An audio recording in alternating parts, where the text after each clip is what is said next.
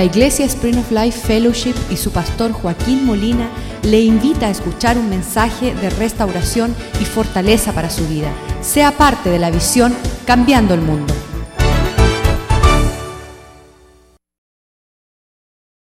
Los medios. Te damos gracias por esta época de la Navidad y sabemos que no es un cuento de Hades el que tú quieres manifestar a la tierra por tradiciones humanas costumbres de las naciones, Señor, sino que hay una historia que prevalece sobre todas, Señor. Y la historia de la proclamación, el anuncio de que Cristo había de venir al mundo para salvar, para sanar, para libertar a todos los hombres, Señor. Y estas son buenas nuevas que se anunciaron desde hace mucho tiempo. Que esto pueda resonar en nuestro corazón y que no sea más que una tradición y que un acontecimiento histórico, que sea una realidad que viva cada día en nuestro corazón, nuestras vidas, nuestras familias, para nosotros participar y ser parte de lo que tú deseas para todo ser viviente. Te lo pedimos en el nombre de Jesús, que esta palabra prospere en el corazón de cada persona presente y aquellos que han de escuchar este mensaje. Te lo pedimos en el nombre de Jesús. Amén y amén. Estaba por Uh, un silencio de 400 años sobre la faz de la tierra. Lo único que se conocía sobre la faz de la tierra era oscuridad y tinieblas. No había señal del cielo. En el último libro del Viejo Testamento, que era lo último que había escrito un profeta, Malaquías 4, versículo 6 decía, si el corazón de los padres no se vuelvan hacia los hijos y el corazón de los hijos no se vuelva hacia los padres, vendrá sobre la tierra gran caos y maldición. Fueron las últimas palabras habladas en la palabra de Dios en el Viejo Testamento. Pasaron 400 años y viene el acontecimiento del nacimiento de Cristo en un pesebre. Pero estaba este anuncio de la obra del Señor desde Isaías 7:14 Muchos hombres piden una señal. Pruébame que esto es real. Pruébame que esto es Dios, que esto no es religión. Por tanto, el Señor mismo, Dios mismo, os dará la señal. He aquí la Virgen concebirá y dará luz a un hijo y llamará su nombre Emanuel. ¿Qué significa? Que mucho después que hubo una gran oscuridad, una gran tinieblas. Dios había dado como un, un anuncio que Él daría la señal sobre la faz de la tierra. Los hombres se encontraban, habíamos hablado el jueves, desconectados no incluido, estaban afuera de toda eh, participación, estaban sin fruto estéril, no veían, no había visión celestial, no habían llegado a la altura de su propósito. Muchos hombres se deprimen porque dicen, ¿a qué existo yo? ¿Por qué estoy aquí en la faz de la tierra? Pues la Biblia dice que tu vida está escondida en Cristo que no tiene sentido la vida si no participamos, no de una tradición histórica navideña, sino entendemos lo que Dios estaba haciendo en esos tiempos del pesebre.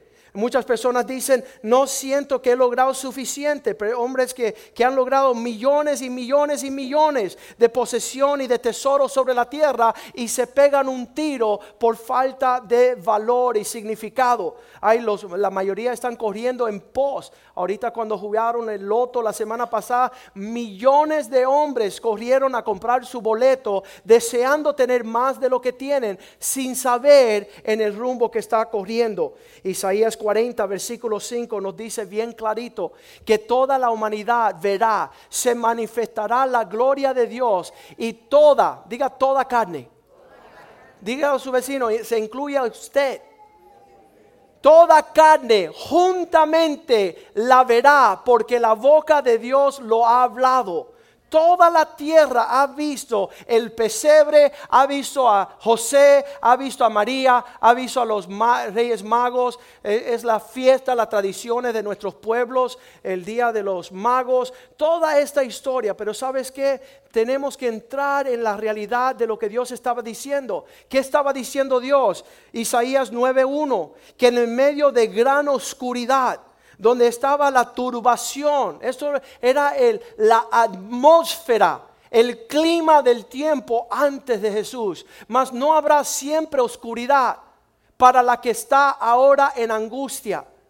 Eso está diciendo, pronto vendrá gran gozo sobre la tierra, para que aquella que está en oscuridad no siga en angustia, tal como la aflicción que le vino en el tiempo del libanamento. Dice, ah, tocaron la primera vez a la tierra de Zabulún, la tierra de Naftalí. Pues al fin llenará la gloria el camino del mar, de aquel lado del Jordán en Galilea de los gentiles. Versículo 2. Escuchen bien el clima, la atmósfera espiritual. El pueblo que andaba en tinieblas vio gran luz. Yo el año pasado hice un estudio. ¿Qué fue el acontecimiento de llegar la luz a la tierra? Cuando Cristo llegó es que nacieron los hospitales, las enfermeras, los médicos, porque hasta este tiempo, si tú te enfermaban, te botaban y te echaban a, a un fuego, te menospreciaban y se deshacían de ti, porque no había como la historia de la parábola del buen samaritano, que pasó el religioso, pasó eh, el otro, pasó el otro, y nadie ayudó a ese que estaba lesionado en la calle. Pero se levantó el Espíritu de Cristo, toda escuela, toda enseñanza, Todas estas muchachitas que no están viviendo para ellas mismas, no están yendo a la discoteca buscando su prioridad, están dándola a la próxima generación porque ha amanecido en su corazón la luz de Cristo. Ya no hay angustia, ya no hay tinieblas. Hicimos la comparación de que Cristo, el darle a comer a una persona hambriente, el vestir a una persona que no tiene vestimenta, todas esas cosas surgen del corazón de Cristo. Y antes no existía. Por eso dice ahí en Isaías y lo describe con precisión. Le había amanecido aquellos que caminaban. Isaías 9:2. Aquellos que andaban en tinieblas vieron gran luz. Los que moraban en tierra de sombra de muerte, luz le resplandeció sobre ellos. ¿Qué significa que venga a amanecer la luz de Cristo en nuestras vidas? Versículo 3. Esta multitud, esta gente que aumentaste de alegría, se alegrarán delante de ti como se alegra en la ciega, como se goza cuando reparten despojos. Una diferente siembra da una diferente cosecha. Ahora tenemos sonrisa, tenemos paz, tenemos gozo, tenemos danza. Tuviéramos en, en manicomios, en psiquiatras, en pastillas, en transenes, tuviéramos torcido y créeme, que aquellos que no están en Cristo están viviendo una pesadilla. Están viviendo algo fuera del propósito de Dios. Estos se gozarán repartiendo despojos. Cuando Cristo llega a nuestras vidas, nosotros ahorita no estamos diciendo necesitamos, no estamos buscando, estamos repartiendo el gozo. Estamos invitando los que están despojados. Vamos al versículo 5, por favor, 4 porque todo corazón, porque tú quebraste su pesada yugo. Esas personas que andaban en el yugo de la muerte, obligados a hacer lo que no era bueno, el, yugo de la, del adulterio, en el yugo de ser mujeriegos, esclavos al pecado, la vara de su hombro, el cetro de su opresor. Satanás ha sido vencido como en el día de Madián, con Gedeón, que, que libró el pueblo de Dios. Estamos viendo que las navidades no, se, no, es un relato de un cuento de Hades, no es una tradición de hombres. Versículo 5 nos dice, porque todo calzado que lleva el guerrero en tumulto de la batalla, todos aquellos que, que peleaban para perder en sufrimiento, ahora pueden quitarse sus calzados de pelea y tirarlo en el fuego. Dice todo manto, la vestimenta del guerrero que se revolcaba en sangre será quemada como pasto del fuego. De todo lo que era nuestra lucha, nuestra fuerza, nuestra angustia. Ya Dios cambió nuestro lamento en baile. Ya Dios cambió nuestro rumbo. Cuando yo veo estas parejas, yo no veo preocupación de divorcio. Yo no veo preocupación de que va a llegar el tiempo donde no van a disfrutar sus hijos y sus nietos. No están pensando en una tercera y quinta esposa. Están viviendo el despojo de que la luz de Dios ha resplandecido sobre sus vidas. Nuestros hijos tienen esperanza que yo me crié sin la esperanza. Yo decía, si mi papá se divorció, no queda más que yo me divorcie y que tenga tres esposas y que tenga un hijo con cada esposa. Eso es lo que es la tinieblas de estar fuera de una realidad navideña, del cuento histórico, no solamente una tradición, sino una realidad. Dice la palabra de Dios allí, versículo 6, ¿por qué sucederá esto? Porque un niño nos es nacido, porque un hijo nos es dado porque Cristo vino a la, humanidad como un principado sobre sus hombres. El principado habla de vivir por principios. Hermano, dígame usted, ¿qué es que gobierna su vida? Dígale a, su mejor, yo, estaba hablando con un señor ayer, me decía, eh, estoy enamorada de mi querida, tengo mi esposa, no sé qué hacer, y le digo, tú tienes que madurar tu hombría, tú tienes que ser como Cristo. Porque el que es como Cristo jamás será infiel a su esposa. Jamás estará buscando otra mujer. Jamás vendría a pecar contra sus hijos. El que tiene Cristo amaneciendo en su corazón. ¿Por qué? Dice que él vive por principios. Es un hombre de principios. Y los hombres hoy día han perdido la vergüenza han perdido principios, no tienen modales, no tienen rumbo. Le, pregunté a ese hombre, ¿y, qué te sientes? Y dice, no, me sorprendo que ninguno de mis amigos me han dicho que no lo haga. ¿Por qué es que mis amigos no me ven traicionando a mi esposa? Y ninguno me ha dicho que no lo haga. ¿Sabes por qué? Porque Cristo no está presente. Esta semana fuimos a la casa de un hermano y le dije, hermano, ¿sabes qué? Tú estás botando tu brujería, tú estás botando tu hechicería, tú estás botando los altares, pero te voy a dar una sola palabra. Jesucristo, Jesucristo, Jesucristo. Búscalo a Él y a Él nada más, nada más. Búscalo. Llena tu vida de Cristo y serás incapaz de caer en tinieblas, en engaño, en perdición. Jamás. Porque un niño nos es nacido, un hijo nos es dado y el principado sobre sus hombros será. Escuche lo que dice aquí, dice, y se llamará su nombre admirable, consejero, Dios fuerte, Padre eterno, príncipe de paz. Versículo 7. Todos estos atributos tienen que ver con el nacimiento de Cristo en nuestras vidas. Lo dilatado de su imperio y de la paz no tendrá límite no se terminará. Estoy esperando 30 años ver que se me acabe este fuego. Y no se me acaba. Porque me gozo en tener una sola esposa, tener cuatro hijos, un hogar lleno de paz y de gozo. Porque Cristo está presente. Porque nos ha nacido un hijo. Estoy viendo acá que el límite de la paz no tendrá sobre el trono de David, sobre su reino, disponiéndolo, confirmándolo en decisiones, en juicio. ¿Esto fue del Señor o no fue del Señor? ¿Esta decisión tenía que ver con Cristo o no tenía que ver? Y esa es la historia de la Navidad. Confirmando la, la justicia de Dios desde ahora y para siempre. El celo de Jehová de los ejércitos hará esto. El celo, el Espíritu de Dios sobre nuestras vidas. Cuando estamos viendo aquí lo que dice de aquellas personas que no están viviendo conforme la actitud navideña. Segunda de Samuel 18, 18.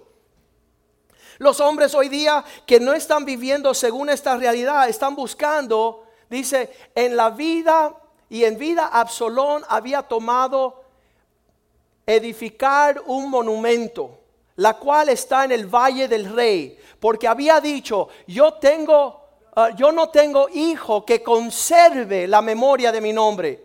Y llamó, llamó aquella columna por su nombre, así ha, ha llamado columna de Absalón hasta hoy día.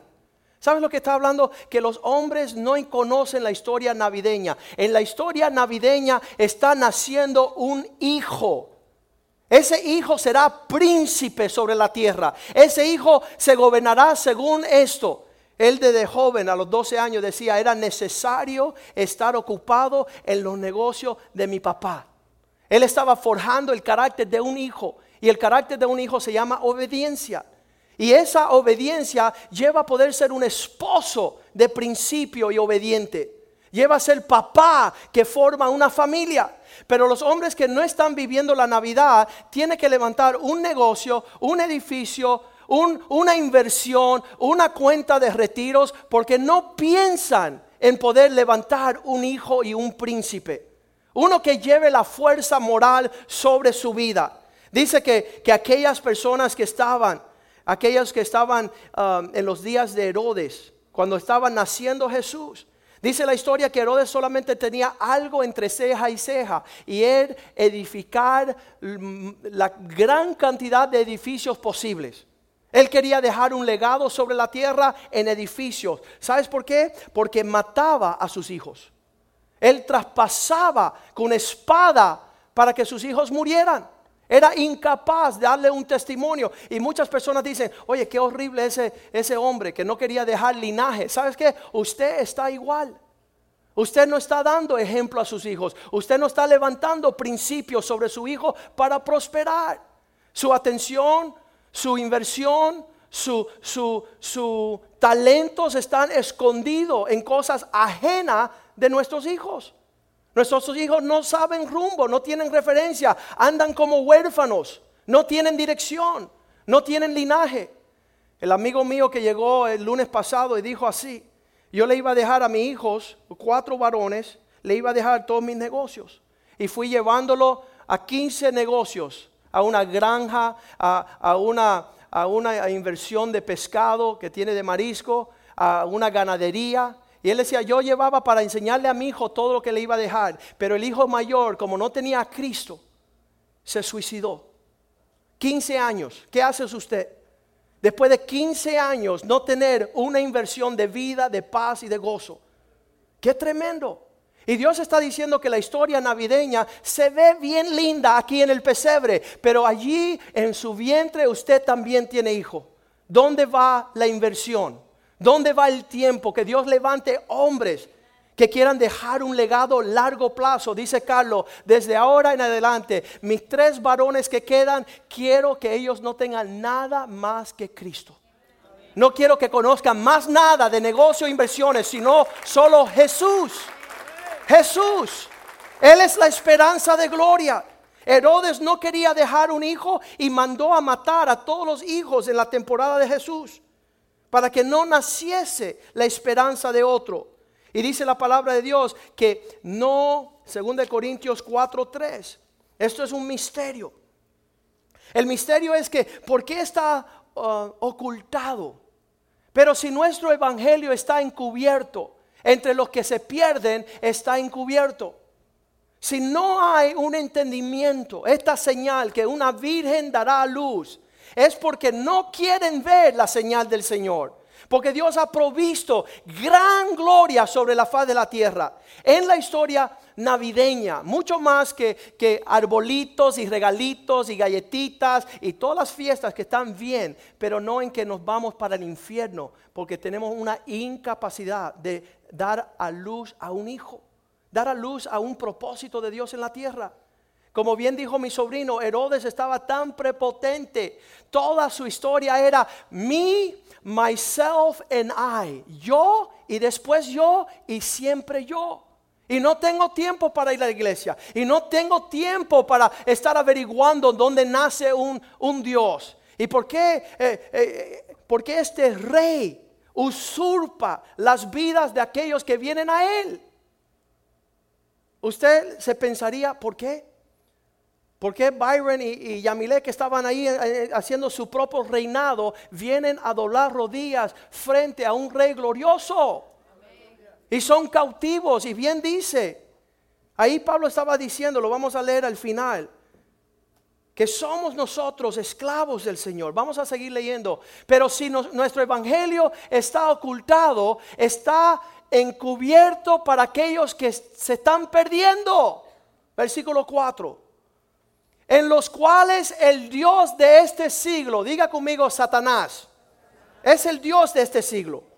Es el que está todo el mundo allá afuera sin poder venir a servir a Cristo.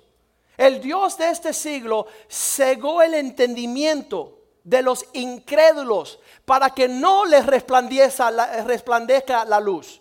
Algo está sucediendo. Porque mis amigos, el mismo Carlos, 30 años, 30 años después, viene a resplandecerle la luz del Evangelio. Ahora entiende, a gran precio, innecesario, porque por 30 años son 30 navidades que han pasado por sus costillas.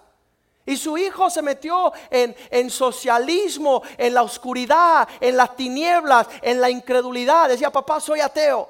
Papá, me voy a hacer brujo. Papá, voy a, voy a ser socialista. Papá, voy a andar en este mundo como si Dios no existiera. ¿Sabes por qué? Porque su papá no lo traía a la casa de Dios. Su papá andaba lejos del pesebre del Señor. Andaba como el dueño de la posada, aquí no hay lugar para ti, no hay espacio, no tengo tiempo para buscar de Dios. Este entendimiento ha sido cegado a los incrédulos para que no les resplandezca la luz del Evangelio.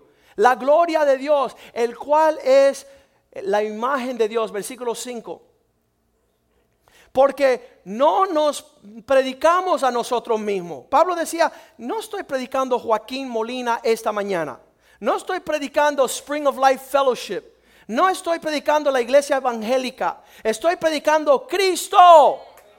Jesús nació en la tierra. Jesús proclama libertad a los cautivos, vista a los ciegos, fruto al estéril. Ya dice él, no nos predicamos nosotros mismos, sino a Jesucristo como Señor. En estos días tengo gran tristeza en mi corazón. ¿Sabes por qué? Cristo es Señor sobre la iglesia. Significa que todos los que están en la iglesia lo tienen a Él como Señor. Y si no lo tienen como Señor, no deben de venir a la iglesia. Que se quedan en su casa hasta que determinen que Cristo es Señor. Y después adorémosle.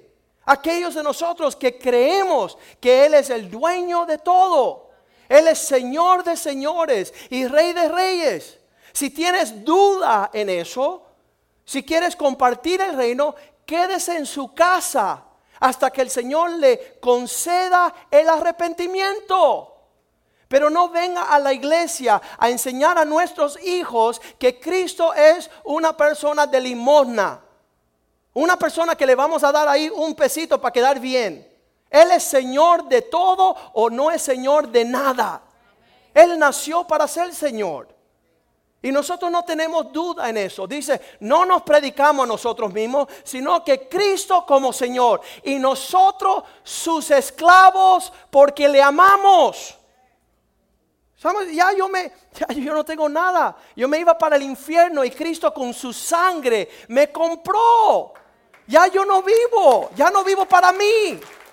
No estoy buscando un propósito personal. Señor, tú eres mucho más grande de todas las cosas. Soy tu esclavo no obligado por amor.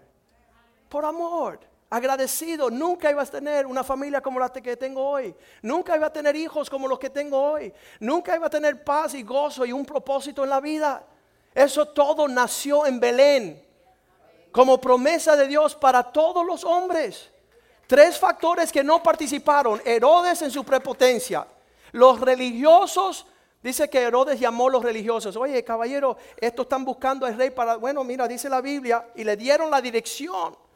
Van a ser en Belén, así que vayan ahí, lo va a encontrar. Y la pregunta es, tú que estudias la Biblia, ¿por qué no te acercaste a adorar al rey? Porque estaba tan metido en mi religiosidad. Estaba allí con mi rosario, estaba hincado pidiéndole a San Lázaro. Era un religioso perfecto, pero no quería postrarme y presentarme delante de Cristo. Qué terrible, qué horrible que estos hombres, conociendo la dirección, conociendo el tema, rehusaban participar. Y finalmente el dueño de la posada, como dijo mi sobrino, ¿sabes qué? Tengo un lugar sucio para ti. Tengo un lugar donde está el estiércol de los caballos, el estiércol de, las, de, los lechones de los, de los puercos, hasta ahí todo el estiércol, ahí le voy a dar un lugar a Cristo. Hoy saludé a un hermano que no lo había visto de hace cinco años. Le dije, ven acá, tú estás aquí porque son las navidades. Ah, sí, es verdad. Llegaste una vez cada cinco años porque es un rito tradicional religioso. Pero aquí estamos día a día en la presencia del Señor buscando su misericordia, buscando su bondad. Estábamos el sábado a las 6 de la mañana con el grupo de oración. Todos los sábados a las 6 de la mañana se ora acá. Y decía una hermana, yo invito a mis amigas, pero dijeron que no, que tienen que ir a su cita en León Medical Clinic. Y yo dije, cuidado porque dice la Biblia que Satanás anda como el león viendo quién devorar. Cuidado que tú no te, estés montando en una guaguita todos los días para que te digan que tengas cáncer y tumores y artritis y depresión y maniático, esquizofrénico, porque tú no quieres venir a estar en la presencia del Señor.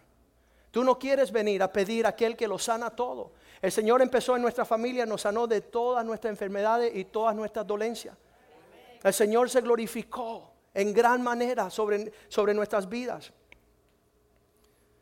Dice aquí, no nos predicamos a nosotros mismos. No es Joaquín Molina, no es la iglesia Spring of Life, no es el cristianismo, no es la religión evangélica, es Jesucristo el Señor, el cual somos su siervo por causa de que le amamos. Por causa de que le amamos. Hace 30 años Cristo nació en nuestros corazones. Versículo 6. Pues fue Dios, dice, porque Dios que mandó que las tinieblas resplandiese a la luz, es el que resplandeció en nuestros corazones para iluminación de nuestro entendimiento, conocer la gloria de Dios en el rostro de ese bebé. En el rostro de Cristo nace una provisión tan, tan, tan gloriosa, tan increíble, Dice allí la palabra de Dios en 1 Corintios 1:20. ¿Dónde está el estudioso?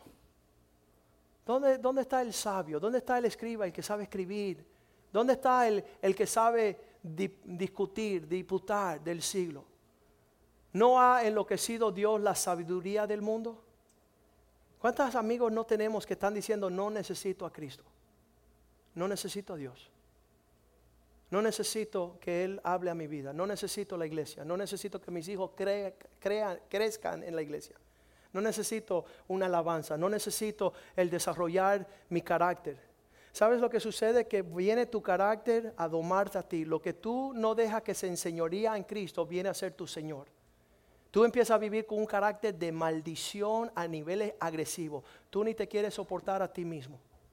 Qué horrible por no querer morir en la cruz, por no querer venir a Cristo, tú, tú, dice que tu realidad postrera llega a ser mucho peor. Versículo 21 dice, ¿dónde están estos hombres? Pues ya que la sabiduría de Dios, el mundo no conoció a Dios, mediante la sabiduría agradió a Dios salvar a los creyentes por la locura de, esta, de este mensaje, de esta predicación. Versículo 22. Porque los judíos piden señal. ¿Qué, más señal si nació en el corazón de Israel? Ya no necesita hacerlo. Y los griegos buscan sabiduría. Explícamelo. Estamos diciendo que por la fe entendemos y sin la fe no vas a entender nada. Todo es una locura. No sabes ni por qué estás casado. No sabes ni por qué vas a tener hijos. No sabes por qué el plan de la familia. Pero allí en el pesebre entendemos que en Dios nacen los hijos. En Dios nacen a una familia temerosa de Dios. En Dios hay un propósito y una provisión increíble. No tenemos que movernos en base de nuestra escasez. Versículo 23. Pero nosotros predicamos a Cristo crucificado. Para los judíos ciertamente es un tropiezo, porque ellos esperaban un gran rey. Porque no vino un gran rey que nos conquistó a los romanos, porque no nos libró de nuestra esclavitud. Y para los gentiles, los griegos, es una locura. ¿Cómo está encerrado en este acontecimiento la prosperidad, la paz, el gozo, el orden, el linaje escogido de mi vida, con mi esposa, con mis cuatro hijos, con esta iglesia, a las naciones. ¿Cómo? ¿Sabes? Es el secreto de Dios cuando nosotros venimos a Jesús. Cuando decimos, Señor, quiero dejar de ser un prepotente como Herodes, gobernando por encima de ti. Él no quería que Cristo gobernara. Quiero dejar de ser un religioso, que todo mi conocimiento invalida el poder y la realidad de Cristo. Y quiero dejar de ser como ese hombre tan ocupado. Imagínate tú. Aquí viene el rey del universo. No tengo lugar. No ocupa espacio. Estoy demasiado atarareado con mis planes, con mis ideas, con mis negocios, con mis asuntos. No tengo tiempo para Dios. Entonces no hay participación. Ninguno de estos hijos, ni Herodes, ni los religiosos, ni ese dueño de la posada, dejó un linaje que cambiaba el mundo. Solamente dos jóvenes dispuestos de temer a Dios. Dos jóvenes que iban en pos de la voz que escuchaban del cielo. Esos reyes magos que veían la estrella desde el oriente venían para adorar. Aquellas personas que alinean su vida con su adoración. Son las personas que impactan la tierra poderosamente. Vamos a pedirle a los músicos que vengan acá adelante. Y usted esta mañana, ¿sabes que qué desafío y qué bueno que llegaste a la casa del Señor? Que hoy tú puedes permitir que Cristo nazca en tu familia. Que Cristo sea el, el hijo que nos es nacido. El niño que nos es nacido, el hijo que nos es dado. Que tiene como orden. Yo no entendía esto el primer día que cuando llegué a ser cristiano. Yo no entendía que abarcaba tanto lo que Dios tenía para mí. Pero mira como una cosa que nace, empieza a crecer y abarcar todo un plan y un propósito glorioso, acompañado en una sociedad con los reinos de los cielos, los ángeles que encampan alrededor de nosotros. La provisión, esos magos traían oro, incienso y mirra. Venían a, a ofrecerle al Señor, a decir, ¿sabes qué? Tú eres rey. Tú eres el merecedor de todas las cosas. Pongámonos de pies esta mañana y decir, Señor, no quiero más una Navidad de Santa Claus. Una Navidad con el hombre. Ayer estábamos hablando con los hijos de Kenny. Estábamos almorzando y, veíamos un, ahí había como un charco de agua y decía, mira, ahí se derritió el snowman. Hasta ahí llegó esa fantasía, esa falsedad. Sabes que nuestro Dios no se derrite. Nuestro Dios no se envanece, nuestro Dios no se desaparece en el tiempo del peligro la angustia. ¿Sabes que me encantó esa canción que decía, al rey? Yo sé que, que, es, ellos están buscando una canción de adoración, pero vamos a proclamar la celebración que Cristo ha nacido. Y no hay musulmán, no hay ateo, no hay prepotente, no hay estéril, no hay estos hombres que dicen, como no tengo un hijo que tenga gran, ah, voy a hacer un monumento a mi esterilidad, a mi maldad. Qué horrible.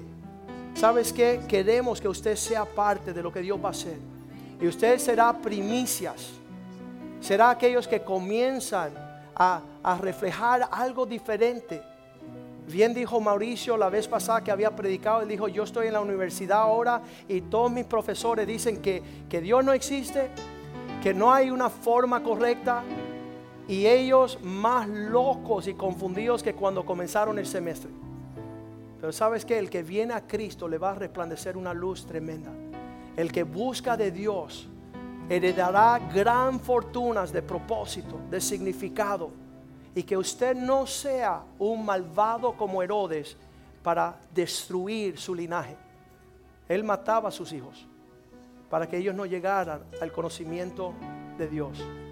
En lo que cantamos esta canción, al final de esta canción, es una canción de celebración, le va a dar ganas de bailar, pero sabes que baile y después arrepiéntase. Y dígale, Señor, te necesito. Y perdóname que no te he dejado dirigir mi vida, la vida de mi familia, mi matrimonio mis negocios tienen que tomar segundo lugar a los negocios de mi padre. Porque Él tiene propósitos mucho más grandes que llenar una cuenta bancaria para entregarle a hijos impíos, para que sigan su rumbo al infierno. Vamos a cantar esta canción y después vamos a orar.